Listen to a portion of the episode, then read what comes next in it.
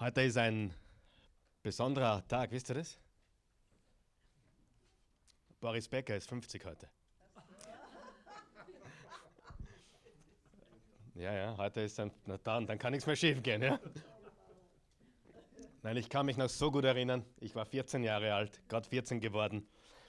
Ich weiß noch genau, wo ich war, als er mit 17 Jahren und wie alt war er?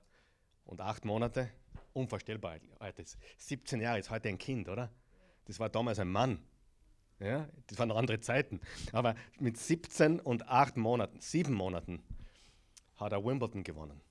Am Heiligen Rasen 1985. Wer kann sich erinnern an diesen Tag? Ja? Ich weiß noch genau, wo ich war. Ich weiß noch genau, wo ich gesessen bin. Im Halleiner Tennis Clubhaus vor dem Fernseher. Wir haben, wir haben gerade ein, ein, eine Pause eingelegt vom Training. Wir waren, ich war 14, ich war in der Herrenmannschaft, Nummer 3, an Nummer 3 gesetzt und und wir haben uns den Boris gegeben. Es war sensationell. Ja. Coole Geschichte. Heute ist er 50. Er hat gesagt, alles, was er falsch gemacht hat, tut ihm leid, hat er gesagt. Und er hat mehr richtig gemacht als falsch gemacht. Super, oder? Er hat auch Fehler gemacht im Leben. er hat viel Mist gebaut, aber es tut ihm alles leid.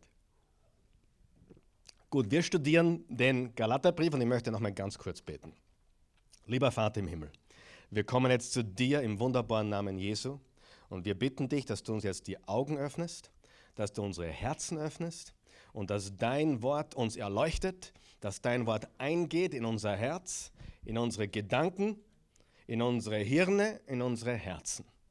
Lass es unser Leben verändern. Lass uns nicht nur Hörer deines Wortes sein, sondern Täter deines Wortes. In Jesu Namen. Amen. Wir studieren den Galaterbrief und wir haben heute den zweiten Teil. Falls du gerade heute erst dazugekommen bist, bitte hör dir den ersten Teil an, der auf Soundcloud, äh, Oase Church Soundcloud nachzuhören ist. Aber ich möchte ganz kurz nochmal wiederholen, was wir gesagt haben letztes Mal. Erstens einmal möchte ich sagen, ich glaube von ganzem Herzen, dass es wahrscheinlich nichts gibt auf der ganzen Welt, was dein Leben so verändern kann wie systematisches Studium des Wortes Gottes. Ich bin davon überzeugt, neben Beten und Gott loben und preisen äh, und das Wort Gottes studieren, Vers für Vers, wird ein Menschenleben komplett verändert. Und fast wichtiger wie der Sonntag, ganz ehrlich. Ich sage dir, wie es ist. Ich fühle so und ich denke so. Und äh, das, was wir am Mittwoch tun, eigentlich für mich mir persönlich bringt es mehr wie der Sonntag und äh, weil ich auch mehr studiere für Mittwoch, ganz ehrlich.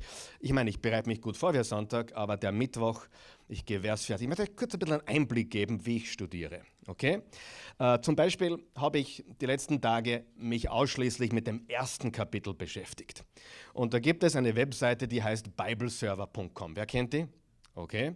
Und mittlerweile gibt es dort elf oder zwölf deutsche Übersetzungen und natürlich auch einige englische. Und nachdem ich Englisch auch verstehe, kann ich auch Englisch lesen. Aber ich habe mir zum Beispiel auf ein Blatt das erste Kapitel ausgedruckt. Das ist gerade zufällig so, dass das erste Kapitel vom Galaterbrief genau auf ein Blatt passt. 24 Verse. Das ist die Luther-Übersetzung. Und auch groß, dass ich es lesen kann. Sieht das jeder? Ja. Äh, dann das gleiche in der Elberfelder Übersetzung. Dann das gleiche in der Hoffnung für alle Übersetzung. Das ist das, was, ihr, was wir da haben. Das ist die Hoffnung für alle. Ja. Dann die Franz-Eugen-Schlachter Übersetzung. Dann ist ganz neu jetzt die Züricher Bibel. Die ist ganz neu drinnen, relativ neu, ein paar Monate erst. Dann haben wir die neue Genfer Übersetzung. Jedenfalls haben wir da circa elf Übersetzungen. Ich habe mir die alle ausgedruckt und natürlich auch alle sorgfältig gelesen. Das heißt, ich habe das erste Kapitel elfmal in elf verschiedenen Übersetzungen nicht nur gelesen, sondern studiert. Okay, super Geschichte. Und das nächste Mal machen wir dann das zweite Kapitel. Das heißt, du kannst die Bibel wirklich studieren. Und, und Bibelstudium ist ganz einfach. Jeder kann das, was ich kann. Ich meine, natürlich ist es eine Gabe zu lernen, das ist keine Frage. Und ich bin Gott dankbar, mir diese Gnadengabe gegeben zu haben. Aber jeder von uns kann das Wort Gottes weitergeben und jeder von uns kann das Wort verstehen, indem er äh, fleißig ist, Im äh, 1. Timotheus oder 2. Timotheus 2, Vers 15 steht, dass äh, Paulus zu Timotheus gesagt hat, sei fleißig und erweise dich als treuer Student des Wortes Gottes. Okay? Das ist sehr, sehr wichtig. Wir haben gesagt, der Galaterbrief ist das Buch der Freiheit und es lehrt uns, dass der Mensch gerechtfertigt ist durch den Glauben. Und wir haben letztes Mal gesagt, drei ganz wichtige Worte, Gnade, Glauben und Freiheit. Gnade alleine, durch Glauben alleine führt uns in die Freiheit. Okay? Der Mensch ist gerechtfertigt durch den Glauben alleine. Gnade plus Freiheit plus Gnade plus Glauben plus Freiheit. Das bedeutet, unsere Erlösung, die wir haben, ist durch Gnade und auch unser Wandel als Christen ist aus Gnade. Wir sollten nicht aus Pflicht oder müssen oder Frust die Gesetze Gottes halten, sondern aus Liebe. Aus Liebe. Und Gnade ist eine Frucht der Liebe. Ja, Gott ist gnädig, weil er die Liebe ist. Das heißt, Gnade ist eine Frucht der Liebe. Und alle Religionen, egal welche du mir nennst, sind auf Werke basierend. Das heißt, jede Religion wird dir sagen, du musst etwas tun, du musst mehr tun, du bist noch nicht angekommen, sagt der Buddhismus zum Beispiel, wir arbeiten noch daran. Zum Beispiel Karma ist eine komplett unbiblische äh, Lehre. Ich glaube an Saat und Ernte, wer glaubt auch an Saat und Ernte? Aber das Konzept von Karma ist buddhistisch, asiatisch, dass man sich irgendwie weiterentwickelt. Äh, nein, wir sind gerettet alleine durch den Glauben an die Gnade Gottes. Und wir wandeln auch im Glauben. Wir haben letztes Mal darüber gesprochen, wer den Brief geschrieben hat. Es ist Paulus, ein ehemaliger Pharisäer, der voll von Regeln, Gesetze und Knechtschaft war und dann Apostel wurde, der die Gnade und Wahrheit und Freiheit verkündigte. Wer waren die Empfänger? Die Gemeinden in Galatien.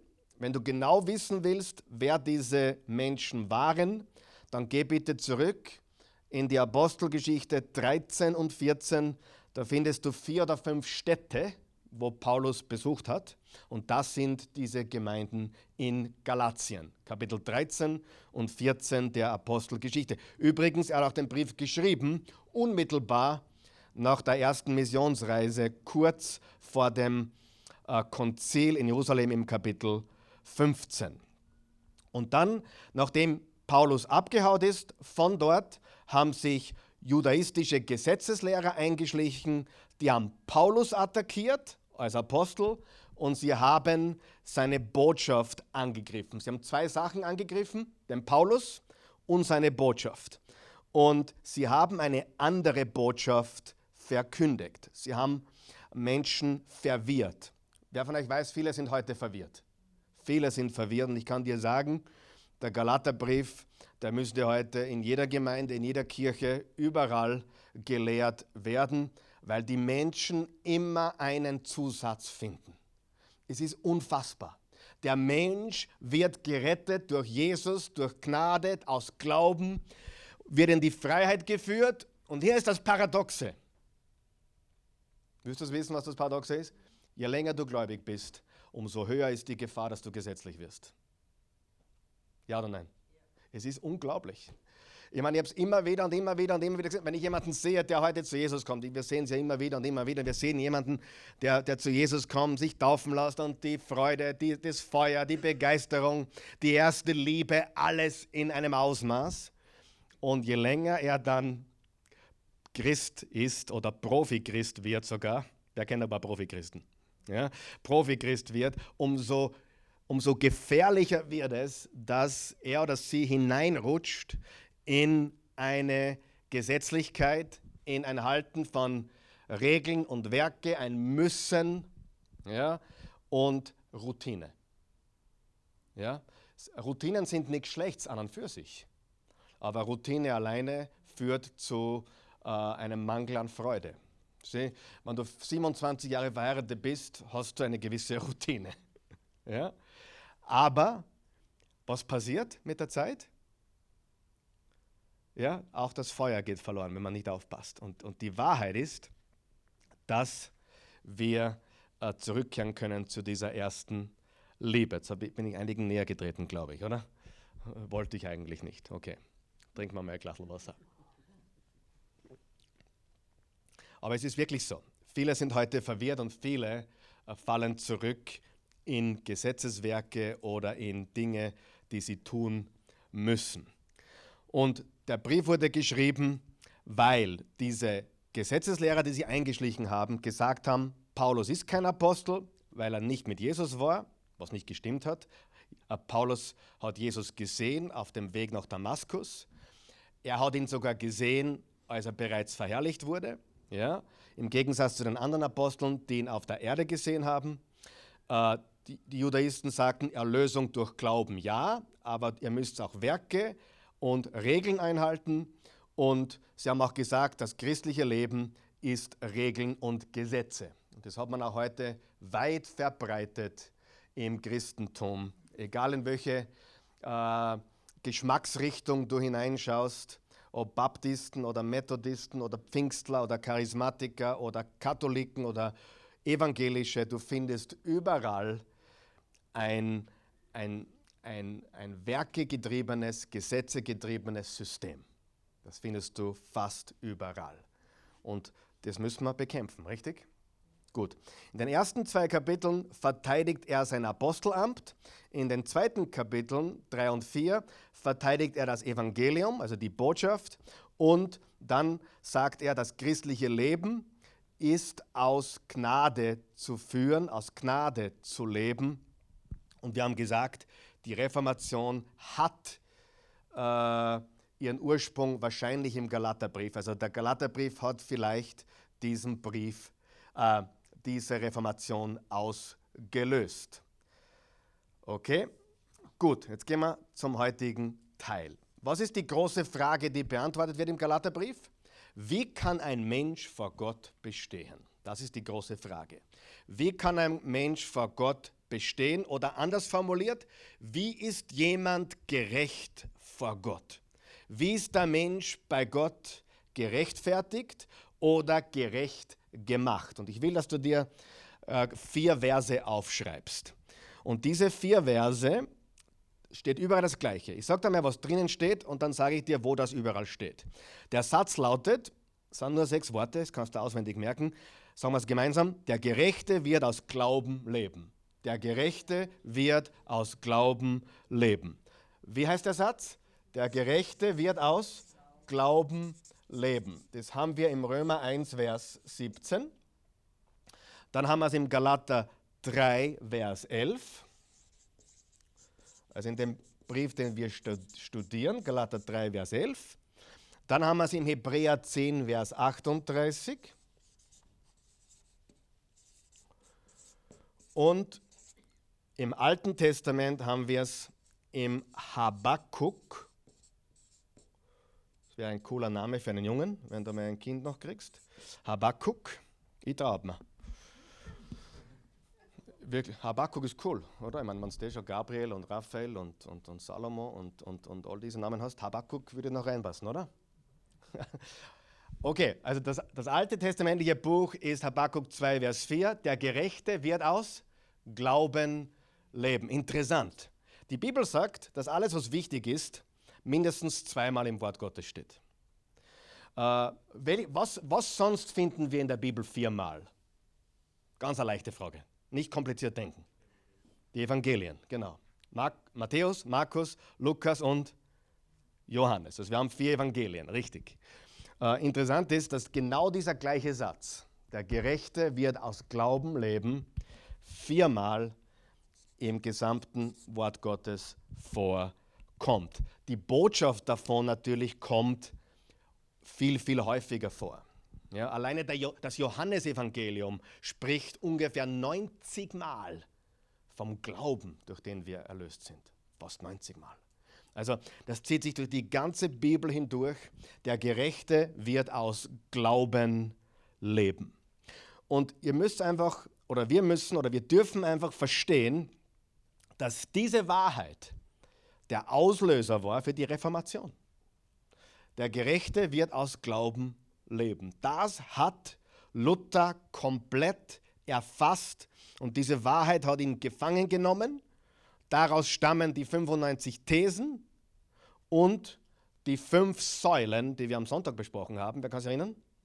Sola gratia, sola scriptura, sola fide, solus Christus und soli deo gloria.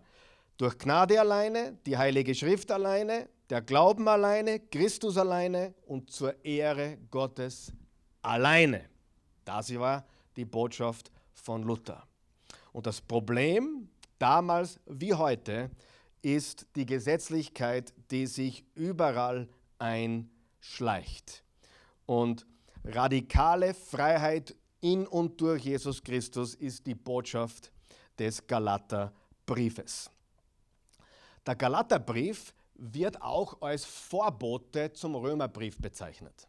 Das heißt, der Römerbrief kam später und der Römerbrief ist sicherlich noch ein umfangreicheres, ausführlicheres Werk zum Glauben an die Gnade Gottes. Und der Galaterbrief ist ja der erste Brief im Neuen Testament. Wenn du wissen willst, was das überhaupt das erste Buch im Neuen Testament war, es ist der Galaterbrief und wird als Vorbote zum Römerbrief bezeichnet. Okay? So, warum wurde er geschrieben? Schauen wir uns das jetzt nochmal genauer an im Detail. Der Grund, warum Paulus diesen Brief geschrieben hat, war, um den Einfluss der judaistischen Gesetzeslehrer entgegenzuwirken.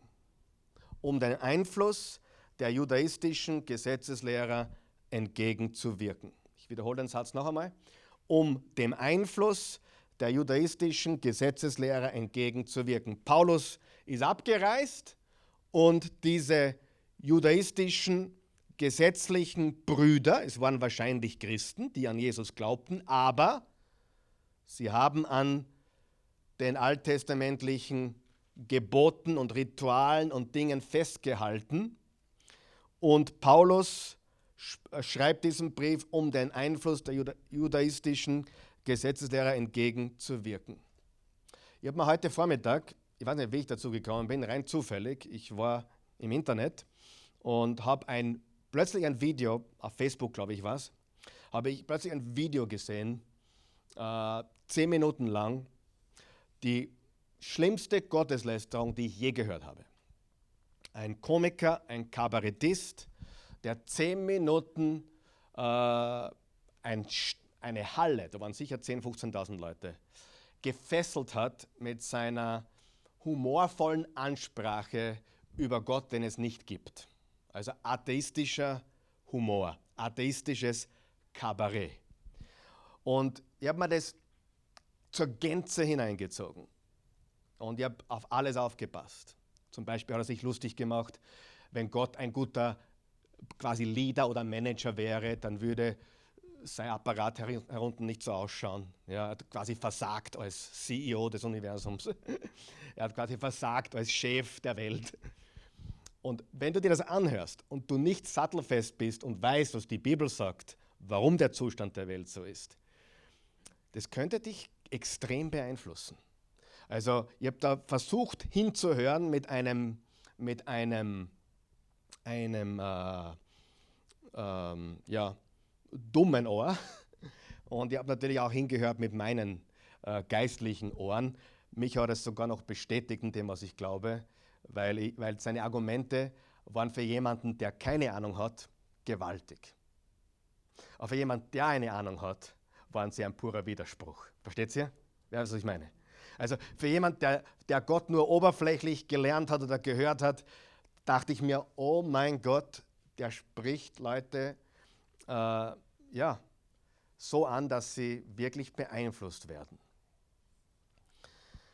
Wer von euch weiß, sie werden leicht beeinflusst? Sehr leicht beeinflusst. Um dem Einfluss der judaistischen Gesetzeslehrer entgegenzuwirken. Sie haben versucht, eine falsche Lehre zu verbreiten, und die apostolische Autorität von Paulus zu untergraben, also zu unterminieren. Paulus war ein Apostel und er hat Jesus gesehen und sie wollten seine Autorität untergraben. Der zweite Grund, warum äh, dieser Brief geschrieben wurde, um diese Irrlehren zu widerlegen. Um diese Irrlehren zu widerlegen. Die erste Irrlehre war, Gehorsam dem Gesetz mit dem Gesetz vermischt, mit dem Glauben ist notwendig für Rettung. Also Gehorsam vermischt mit dem Gesetz und vermischt mit dem Glauben ist notwendig für Errettung. Das war eine Lehre, dass wir also Gesetze halten müssen und glauben müssen, dann sind wir errettet. Und die zweite Irrlehre war, die Gläubigen werden durch das Halten des Gesetzes vollkommen gemacht. Auch das stimmt nicht. Wir werden durch Glauben errettet und wir wandeln im Glauben und wir werden auch durch den Glauben äh, vollkommen gemacht. Und er hat den Brief auch geschrieben, um die Galater, die aus der Gnade gefallen sind, wieder herzustellen. Also was können wir zusammenfassen? Sowohl Erlösung als auch das Christenleben hat durch und aus Glauben zu funktionieren und nicht aus Werke oder nicht aus Regeln oder Rituale und so weiter. Sie haben zum Beispiel gepredigt, ihr müsst an Jesus glauben, aber ihr müsst euch alle beschneiden lassen. Ja? Ihr müsst äh, an Jesus glauben, aber ihr müsst auch den Sabbat halten. Ihr müsst an Jesus glauben, aber ihr müsst auch ähm, dies oder jenes tun. Und diese Botschaft haben wir heute genauso überall. Okay, ich lese jetzt einmal die ersten Verse. Und zwar beginnen wir im Kapitel 1, Vers 1. Und ich werde einmal mit der Hoffnung für alle Übersetzung beginnen. Das ist diese da, die ich da in der Hand habe. Und wir schauen uns hier ein paar Dinge an. Und ich hoffe, niemand ist mir böse, wenn ich äh, einfach das so kommentiere, wie ich das verstehe. Ist das okay? ja, man, Entschuldigung. Was anderes äh, kann ich eh nicht tun, aber äh, es kann auch sein, dass das eine oder andere immer wieder, wenn wir in die Tiefe gehen, für den anderen neu ist oder anders ist, als was er gelernt hat. Und darum sage ich das gleich vorweg. Okay? Ähm, es ist hochspannend, weil oft kommen Menschen zu mir und sagen, kennst du diesen Bibellehrer, kennst du jenen Bibellehrer und ich kenne fast keine. Kennst du diesen Pastor oder jenen Pastor und ich kenne wirklich fast keinen. Und äh, bevor ich überhaupt zu Kommentaren greife, und ich lese meistens so zwei, drei verschiedene Kommentare, lese ich einmal in elf verschiedenen Übersetzungen und mache mir mein eigenes Bild von der Materie. Lesen wir mal Vers 1. Lassen wir uns heute einmal die ersten fünf oder sechs Verse durchgehen und lassen uns das Wort Gottes zu uns sprechen. Vers 1. Diesen Brief schreibt Paulus der Apostel. Nicht Menschen haben mich dazu berufen oder beauftragt, sondern ich bin von Jesus Christus selbst. Von wem? Zum Apostel bestimmt worden und von Gott dem Vater, der Jesus von den Toten auferweckte. Interessant. Was haben sie versucht zu untergraben, diese judaistischen Gesetzlehrer? Seine apostolische Autorität. Hochinteressant, wer beginnt diesen Brief und ich glaube, er war demütig. Und trotzdem sagt er, diesen Brief schreibt Paulus der Apostel. Ich meine, muss er das sagen? Muss er sagen, ich bin ein Apostel? In dem Fall ja. Wir haben es gibt zwei Arten von äh, sich zu wissen, wer man ist. Oder zu sagen, wer man ist. Ja, ich weiß, manche übertreiben es ein bisschen, wenn sie ihre Visitenkarten verteilen, wo drauf steht, Pastor, Hochwürden, Reverend, äh, so und so. Und du denkst, naja, was würde er beweisen? Richtig? Was will der mir eindrucken? Wer bist du? Weißt du, was ich meine? Und interessant ist, dass Paulus sagt, diesen Brief schreibt Paulus, der Apostel. Jetzt hat es mich interessiert, Weil wir, wissen ja, dass, dass, äh, dass er früher Saulus hieß. Und dann sagt er, steht in der Bibel im Kapitel 9 der Apostelgeschichte, Saulus, der auch Paulus genannt wurde, Kapitel 13 glaube ich, Saulus, der auch Paulus genannt wurde. Und das hat in Wirklichkeit nicht unbedingt was mit seiner Bekehrung zu tun, sondern er war in der griechischen Welt unterwegs und da war Paulus eher gang und gäbe. Und Saulus ist eher der hebräische Name. Übrigens, er wurde genannt nach dem König Saul im Alten Testament, weil seine ganze Familie aus demselben Stamm, äh, Benjamin, äh, war. Also Saulus, der Apostel, war ein Abstammung, war in dem Stammbaum von König Saul. Und Saulus heißt der Erhabene. Ihr wisst im Alten Testament, Saulus war ein Kopf größer als alle anderen. Die Bibel sagt, er war ein Kopf größer und er war schön und er war auch von sich selbst eingenommen. Saulus der Erhabene. Und du wirst es nicht für Möglichkeiten halten, aber Paulus heißt der Kleine, der Geringe. Wirklich. Paulus heißt der Kleine, der Geringe. Studier's, lässt nach. Interessant. Saulus ist der Erhabene und Paulus ist der Kleine oder der Geringe. Jetzt macht die Namensänderung für mich noch mehr Sinn. Weil vorher war er groß in seinen eigenen Augen, jetzt ist er klein und demütig in den eigenen Augen, aber groß in den Augen Gottes. Und ich finde es spannend, dass er sagt, diesen Brief schreibt Paulus der Apostel. So, jetzt kommt ein heikles Thema, jetzt gibt es die Diskussion, gibt es heute noch Apostel? Ich persönlich glaube nicht, dass es heute noch Apostel gibt. Ich persönlich, das ist meine persönliche Meinung. Ja? Weil ich aus mehreren äh, Bereichen der Heiligen Schrift erkenne, dass ein Apostel jemand ist, der den Auferstandenen gesehen haben muss und von Jesus Christus eingesetzt werden musste. Das ist die apostolische Autorität. Und ich rufe uns in Erinnerung, dass die Apostel ja vor dem Wort Gottes, also bevor das Neue Testament geschrieben war, gewirkt haben. Und der Grund, warum Paulus so sehr seine apostolische Autorität unterstreichen musste, war, weil mit den Aposteln auch die Autorität verbunden war, im Namen Gottes zu sprechen, also Wort Gottes zu verkündigen. Und das war vor den Briefen, vor der, den Evangelien und vor den Büchern des Neuen Testaments. Ich, das ist meine persönliche Meinung. Es gibt Christen, die glauben, heute gibt es immer noch Apostel. Ich respektiere das, ist okay. Ich persönlich glaube es nicht. Ich glaube, dass es heute Pastoren gibt und Lehrer gibt und, und, und Hirten gibt und vor allem Botschafter gibt. Paulus hat gesagt im 2. Korinther 5, wir sind Botschafter an Christi Stadt. Ich würde nie behaupten, ich bin ein Apostel, aber ich würde behaupten, ich bin ein Botschafter Christi. Okay? Das ist so, wie ich es sehe. Natürlich muss man sagen, wenn man das Wort Apostel verwendet in einer abgeschwächten Form, nämlich äh, Apostolos, ein von Gott Gesandter, okay, dann mag es auch heute Aposteln geben. Aber definitiv Aposteln wie die zwölf Apostel des Lammes und Paulus, die Christus gesehen haben und die die gleiche Autorität hatten, die gibt es, so sehe ich das Wort Gottes, heute nicht mehr. Und deswegen war es so wichtig für Paulus, diese apostolische Autorität zu unterstreichen. Gut, also diesen Brief schreibt Paulus der Apostel und dann sehen wir das nächste.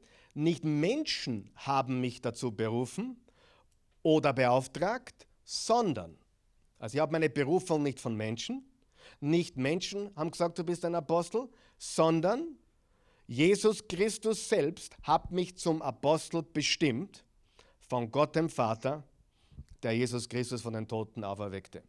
Wer ist der, der uns beruft? Gott. Kann uns ein Mensch berufen? Nein. Kann ein Mensch Talente und Gaben in uns entdecken? Ja. Aber kein Mensch kann uns berufen zu einem Amt. Und diese Gewissheit braucht jeder von uns. Die brauche auch ich jede Woche aufs Neue, dass Gott mich eingesetzt hat und nicht irgendein Mensch, weil wenn ich danach gehen würde, was manche Menschen von mir halten, da komme ich nicht weit.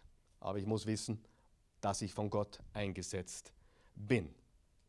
Und dann ganz wichtig, äh, gleich im ersten Vers, von Gott dem Vater, der Jesus von den Toten auferweckte. Der Jesus von den Toten auferweckte. Was sehen wir gleich im ersten Vers? Die zentrale Botschaft des Christentums, die zentrale Botschaft des Glaubens. Und was ist die zentrale Botschaft oder Wahrheit? Die Auferstehung. Die Auferstehung. Was wären wir ohne Auferstehung? Ich sage dir, was ohne Auferstehung wäre. Ohne Auferstehung gäbe es keine Bezahlung für Sünde. Warum sage ich das? Weil dann wäre irgendjemand gestorben, aber nicht der Sohn Gottes. Jesus Christus ist nicht Gott und der Tod ist nicht überwunden. Das heißt, wir wären die armseligsten Menschen auf dieser Erde, wie Paulus es sagt im 1. Korinther 15. Ohne Auferstehung wären wir nichts. Okay? Also, im ersten Vers unterstreicht er seine apostolische Autorität. Er sagt, er wurde von Gott selbst berufen, nicht von Menschen, und von Jesus, der vom Vater von den Toten auferweckt wurde. Alles klar? Soweit? Verständlich? Sehr wichtig, sehr wichtig. Weil es geht in diesem Brief sehr stark in den ersten beiden Kapiteln. Ist Paulus ein Apostel oder nicht? Das war ja, was sie ihm unterstellten. Sie haben gesagt, hey, was hört sie auf diesen Paulus? Der ist gar kein Apostel. Die Apostel sind in Jerusalem, der hat Jesus gar nicht gesehen. Was er sagt, könnt ihr vergessen. Das war in Wirklichkeit, was sie gesagt haben. Vers 2. Ich schreibe im Namen aller Brüder und Schwestern, die hier bei mir sind. Er hat immer Geschwister um sich herum gehabt, er hat immer Menschen um sich herum gehabt, die ihn begleiteten. Und grüße die Gemeinden in Galatien. Also wir wissen, dass Paulus ständig umgeben war von Menschen. Er hat auch auf der Missionsreise, auf den Missionsreisen immer wieder Menschen mit sich gehabt. So auch hier. Er war immer von Helfern und Unterstützern und Begleitern umgeben. Und dann steht an die Gemeinden in Galatien. Schon gesagt, das sind vier oder fünf Städte in den Kapitel 13 und 14 der Apostelgeschichte, auf der ersten Missionsreise gegründete Gemeinden von Paulus. Was ist eine Gemeinde? Was ist eine Gemeinde? Oder was ist eine Kirche? Wir sind eine Gemeinde, wir sind eine Kirche. Aber was ist eine Gemeinde? Eine Gemeinde, es gibt lokale Kirchen, so wie diese zum Beispiel, so wie diese Gemeinden in Galatien, die sich versammelt haben. Aber die Gemeinde ist auch alle Menschen, die zu Jesus Christus gehören.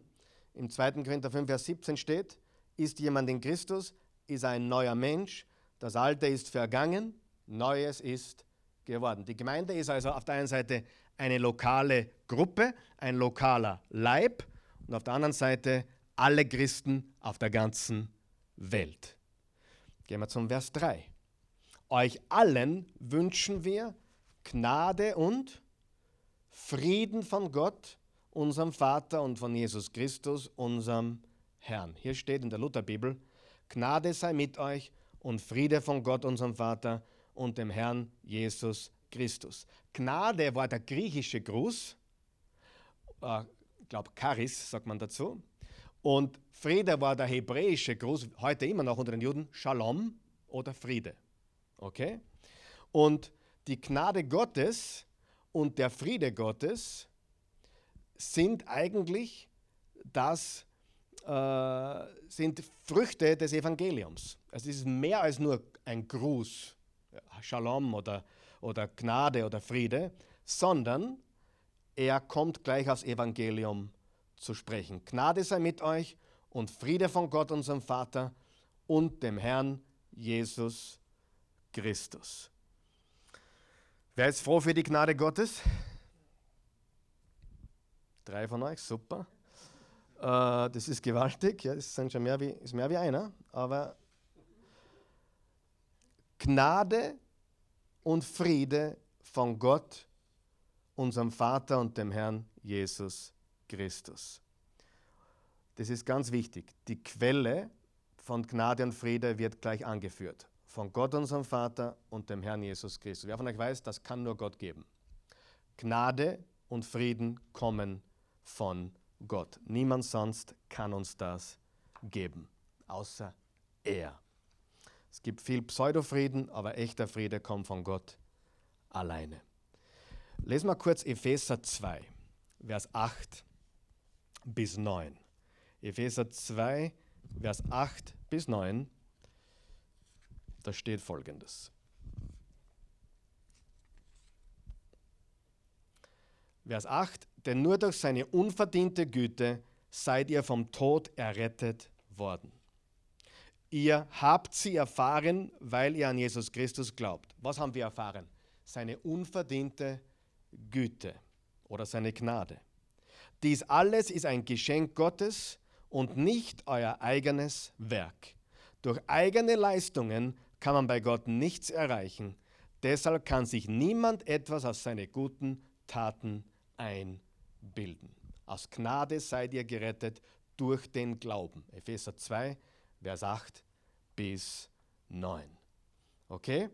Also, Gnade kommt von Gott und Friede kommt von Gott und dem Herrn Jesus Christus. Er ist unser Friede. Er ist auch unser Friedefürst.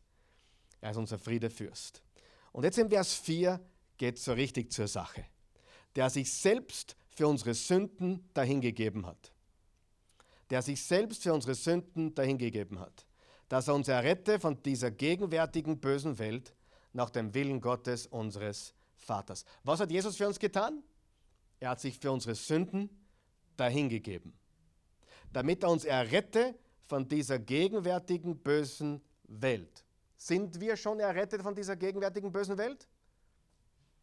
Eines Tages werden wir komplett weg sein von dieser gegenwärtigen bösen Welt. Derzeit werden wir in dieser gegenwärtigen bösen Welt von Gott getragen und wir werden von ihm, äh, ja, wir werden nicht weggenommen, aber wir werden in dieser gegenwärtigen bösen Welt von ihm umgeben mit seiner Gnade, mit seiner Liebe, mit seinem Frieden. Er ist unser Retter, obwohl wir noch in dieser Welt leben. Okay, was heißt das? Er starb an unserer Stelle. Er starb an unserer Stelle. Und diese Botschaft dürfen wir hinaustragen in die Welt. Er ist an unserer Stelle gestorben. Und wir sind Botschafter dieser Botschaft. Wer ist bereit, dass wir diese Botschaft hinaustragen? Mehr als je zuvor. Das ist ganz wichtig. Äh, dass wir das tun. Und lass uns klar sein, was das Evangelium ist. Und da könnten wir jetzt wirklich stundenlang drüber reden, weil viele Christen nicht wissen, was Evangelium ist. Viele wissen es nicht. Ja? Äh, ich habe mit Christen gesprochen, mit freikirchlichen Christen gesprochen, die glaubt haben, weil sie eine Sünde begangen haben oder weil sie zu wenig gebetet haben oder weil sie die Bibel nicht gelesen haben oder weil sie zu wenig gegeben haben oder weil sie ja, den Gottesdienst drei Wochen ausgelassen haben oder was auch immer, haben sie irgendwie ihren Stand bei Gott verloren. Stimmt das? Natürlich nicht. Es ist Jesus plus nichts. Aber wer von euch weiß, wie leicht es ist, dass es Jesus plus irgendetwas wird? So leicht. Für jeden Menschen. Okay? Lass uns klar sein, was das Evangelium ist. So viele wurden andere Sachen gelehrt. Lass uns Gott danken für seine Gnade und seinen Frieden. Der Gerechte wird aus Glauben leben. Es ist seine Gnade, an die wir glauben. Nicht unsere eigenen Werke, nicht unsere eigene Leistung, sondern das Werk Jesu Christi am Kreuz hat uns frei gemacht. Und ähm, dann steht weiter, wo waren wir? Er hat sein Leben für unsere Sünden hingegeben und uns davon befreit, so leben zu müssen, wie es in dieser vergänglichen, vom Bösen beherrschten Welt üblich ist. Damit erfüllte er den Willen Gottes unseres Vaters. Er hat sein Leben für uns hingegeben. Vers 5. Ihm gebühren Lob und Ehre in aller Ewigkeit. Amen. Ich hoffe, du siehst, wie viel in den ersten fünf Versen schon steht. Es steht in den ersten fünf Versen, wer Paulus ist. Paulus, der sich selbst klein und gering gesehen hat, aber ein großer Apostel war, der von Gott und Jesus Christus persönlich zum Apostel berufen wurde und von Jesus, der von den, Tod, der von den Toten auferweckt wurde.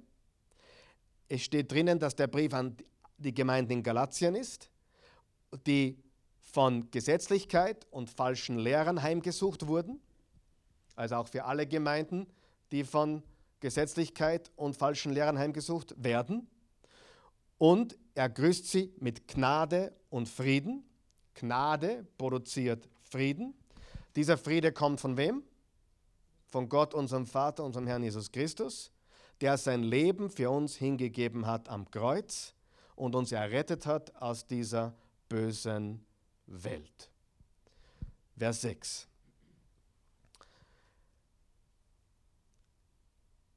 Jetzt ist sehr interessant. In fast allen anderen Briefen, vielleicht sogar in allen Briefen, lobt er die Leute, sagt er was Positives, sagt er, ich freue mich, euch wieder mal zu sehen, ich kann es nicht warten, bis ich euch wieder sehe, ihr seid so toll, die ganze Welt spricht von eurem Glauben. Keine Spur hier. Er fährt voll hinein. Ja? Also er, er sagt nichts Positives über sie, ganz im Gegenteil. Ich habe hab, äh, Kommentare gelesen über diese Passage, die beschreiben Paulus als Fuchsteufelswild, also zornig, richtig zornig. Darf man zornig sein? Wer von euch kennt Menschen, die nie zornig sind? Arme Leid, oder? Ganz arme Leid. Wer von euch kennt solche Menschen, die sagen, ich mische mich lieber nicht ein, ich will mich nicht einmischen? Kennt, kennt, Weißt du, was ich davon halte? du hast keine. Wer von euch weiß, ihr wisst, was ich meine. Ist aber die Wahrheit. Menschen, die lieben, die sind auch emotional, oder nicht? Menschen, die lieben, die wollen was verändern. Und wie oft bin ich schon wirklich böse geworden, wo ich gesehen habe, ich habe mich mit einem Pastor getroffen vor kurzem, den ich sehr schätze. Äh, gibt einen Pastor, den ich regelmäßig treffe.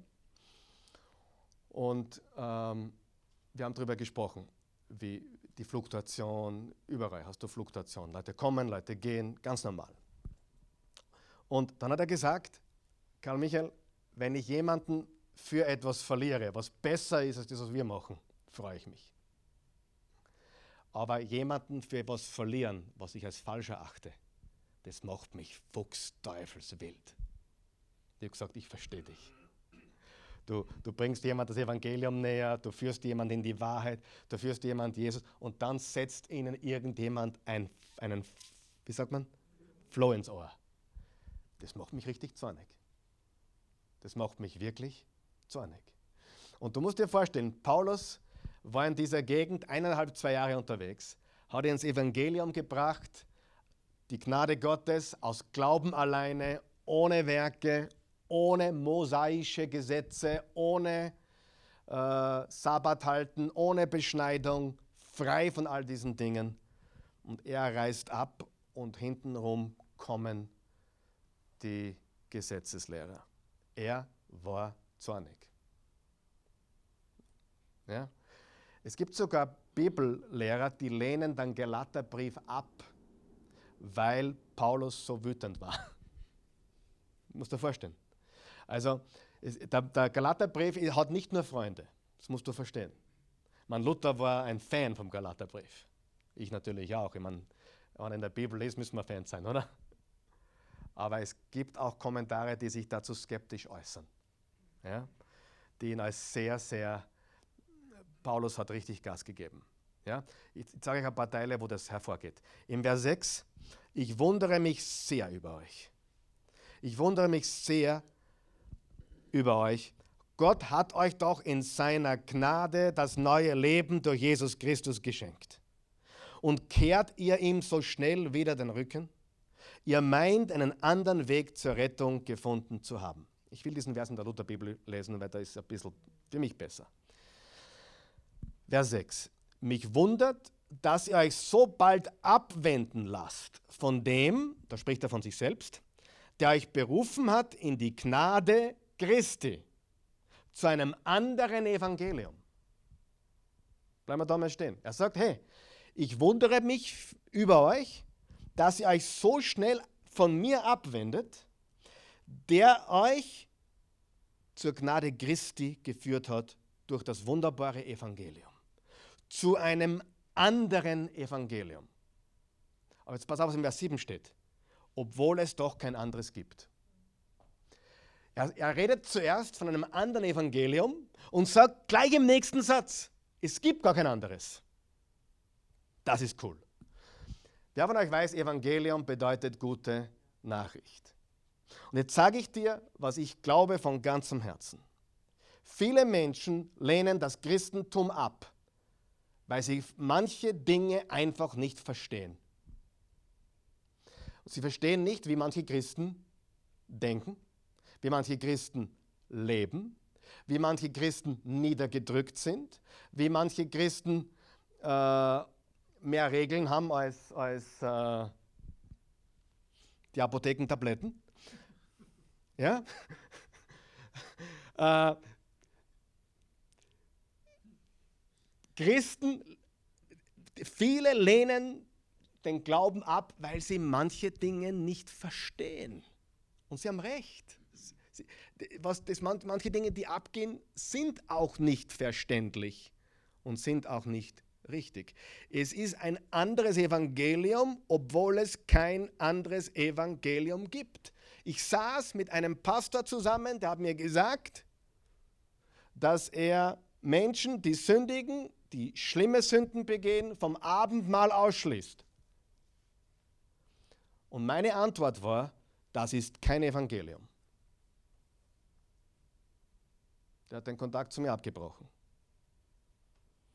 Äh, sollte man, bevor man das Abendmahl nimmt, mit sich selber ins Gericht, ja, aber ist Jesus für unsere Sünden gestorben oder nicht? Für alle Sünden. Und es ist kein Evangelium, wenn jemand sagt, du musst an Jesus glauben, aber. Du musst an Jesus glauben und. Das ist kein Evangelium. Das Evangelium ist auch nicht, jetzt hört mal bitte zu. Das Evangelium, was ist das Evangelium? Die gute Nachricht von was? Dass Jesus für all unsere Sünden gestorben ist. Das Evangelium, jetzt, jetzt wird wahrscheinlich gesteinigt, ja? ehrlich. Ich fürchte jetzt eine Steinigung. Darum setze ich mich nieder. Das Evangelium ist nicht Wohlstand. Das Evangelium will Gott uns segnen. Ja, aber das Evangelium ist nicht, dass wir materiell gesegnet sind. Das sind wunderbare Dinge, die dazukommen, wenn wir Saat und Ernte und, und das Wort Gottes befolgen, richtig? Das Evangelium ist auch nicht Heilung. Heilt Gott? Ja. Das Evangelium ist, hör mir zu, er ist für unsere Sünden gestorben am Kreuz, damit wir ewiges Leben haben. Das ist das Evangelium. Ich habe jetzt nicht gesagt, dass Gott nicht heilt. Und ich habe nicht gesagt, dass Gott nicht segnet. Aus Evangelium ist nicht die Dinge, die wir unbedingt auf der Erde erleben, die Umstände und so weiter und so fort, geht es uns gut oder schlecht oder, oder weniger, sondern das Evangelium ist, er ist für uns am Kreuz gestorben, für unsere Sünden, Vergangenheit, Gegenwart und Zukunft, damit wir ewiges Leben haben. Das ist das Evangelium. Und das ist gute Nachricht, oder? Ja. Für jeden Menschen. Das kannst du überall predigen. Ich war ein 19-jähriger Bibelschulstudent und wir haben gelernt, ähm, wenn du glaubst, dann, dann kannst du auch für ein, für ein tolles Auto glauben. Ich glaube, ich glaube, dass man gesegnet sein kann. Aber ich habe mir damals schon als 19-Jähriger gefragt, könnte ich, dich, könnte ich das als Missionar in Afrika predigen? Könnte ich das, das dass du, wenn du Gott vertraust, dann, dann, keine Ahnung, dann lebst du schön einem großen Haus und einem tollen Auto, kann ich das in Indien predigen? Nein. Aber kann ich predigen, dass Gott dich segnen möchte? dass er, dass er die, die Arbeit deiner Hände segnet, kann ich predigen, dass er deine Sünden vergeben hat. Überall. Und das ist das Evangelium von Jesus. So, gehen wir zurück zu unserem Text. Mich wundert, dass ihr euch so bald abwenden lasst von dem, der euch berufen hat, in die Gnade Christi zu einem anderen Evangelium. Obwohl es doch kein anderes gibt. Es gibt nur einige, die euch verwirren wollen und das Evangelium Christi verkehren. Das heißt, es gibt ein verkehrtes Evangelium. Und der, Galaterbrief lehrt uns, was das Evangelium ist. Der Gerechte wird aus Glauben leben. Glaube, Gnade alleine, durch Glauben alleine, durch Christus alleine, ohne eigener Leistung. Wir können uns bei Gott nicht den Himmel erkaufen. Und dann geht es weiter. Aber selbst wenn wir oder ein Engel vom Himmel, jetzt wenn ich das lesen muss, äh, äh jetzt wenn ich das lese, muss ich an die Mormonen denken zum Beispiel. Joseph Smith hat eine Erscheinung gehabt, angeblich, von einem Engel. Und hier steht, aber selbst wenn wir oder ein Engel vom Himmel euch ein Evangelium predigen würde, das anders ist, als wir es euch gepredigt haben, der sei verflucht. Wie wir eben gesagt haben, so sage ich abermals, wenn jemand euch ein Evangelium predigt, anders als ihr es empfangen habt, der sei verflucht. Also er ist nicht diplomatisch und auch nicht politically correct hier. Äh, Paulus ist wütend, wirklich. Ich habe ein paar Kommentare gelesen, da schnallst du ab. Der war richtig, richtig wütend. Der hat gesagt, hey, ich habe euch das Evangelium der Gnade und des Glaubens gepredigt und ihr lasst euch von diesen Gesetzeslehrern abbringen. Im Kapitel 3 steht, und damit schließen wir für heute, warum, Kapitel 3, Vers 1, warum wollt ihr Christen in Galatien das denn nicht endlich begreifen? Wer konnte euch bloß so durcheinander bringen? Die englische Message Bible sagt, wer hat euch so verhext?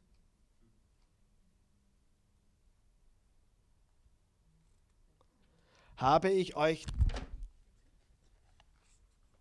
habe ich euch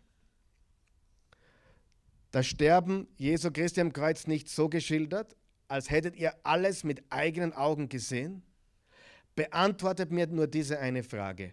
Wodurch habt ihr den Geist Gottes empfangen? Indem ihr die Forderungen des Gesetzes erfüllt habt oder weil ihr die Botschaft des Glaubens gehört und angenommen habt? Wie könnt ihr nur so blind sein? Wollt ihr jetzt etwa aus eigener Kraft zu Ende führen, was Gottes Geist in euch begonnen hat? Also er sagt ihnen, ihr seid verhext worden. Irgendjemand hat euch äh, in die Irre geführt. Und das ist die Botschaft des Galaterbriefes, liebe Freunde, dass wir das Evangelium reinhalten, sauber halten, dass es Gerechtigkeit gibt durch den Glauben. Das ist übrigens auch die Botschaft des Römerbriefes. Aber diese Botschaft ist das Um und Auf. Und das ist die Botschaft der Bibel, die Botschaft des Glaubens. Lass uns beten. Guter Gott, wir danken dir für diesen Abend. Wir danken dir für dein wunderbares Wort. Wir danken dir dafür, dass du uns die Augen des Herzens öffnest, dass wir erkennen können, was das wahre Evangelium wirklich ist. Das Evangelium ist die gute Nachricht, dass wir Vergebung der Sünden haben, dass wir ewiges Leben haben, dass wir freigekauft worden sind aus der Knechtschaft der Sünde und des Todes durch den Glauben alleine. Wir danken dir für diese gewaltige Botschaft. Und Herr Jesus, lass nicht zu, dass an diesem Ort diese Botschaft verfälscht wird, dass wir versuchen, äh, irgendwie etwas aus eigener Kraft zu produzieren, sondern dass wir dir vertrauen, so wie wir im Glauben begonnen haben, dass wir auch im Glauben weitergehen und dass wir nicht versuchen, Werke des Fleisches zu produzieren. Herr Jesus, wir danken dir für deine unendliche Güte. Wir danken dir dafür, dass wir gerecht gesprochen sind, rein aus Gnade und durch den Glauben an dich sind wir gerecht gemacht. Danke. Ich danke dir für jede Person hier heute Abend. Du weißt, wo wir stehen, du weißt, wo wir sind, du weißt, wo wir uns befinden. Und du weißt, dass wir alle hin und wieder mit Schuld oder Scham oder Schande oder Angst kämpfen. Aber dieser Brief lehrt uns, dass wir von aller Schuld befreit sind, dass deine Gnade größer ist als unsere Vergehen und dass wir durch den Glauben nicht nur Vergebung der Sünden haben, sondern gerecht gesprochen sind, gerecht gemacht sind durch das Blut Jesu Christi. Wir danken dir dafür, dass du für uns gestorben bist und auferstanden bist. In Jesu Namen. Amen.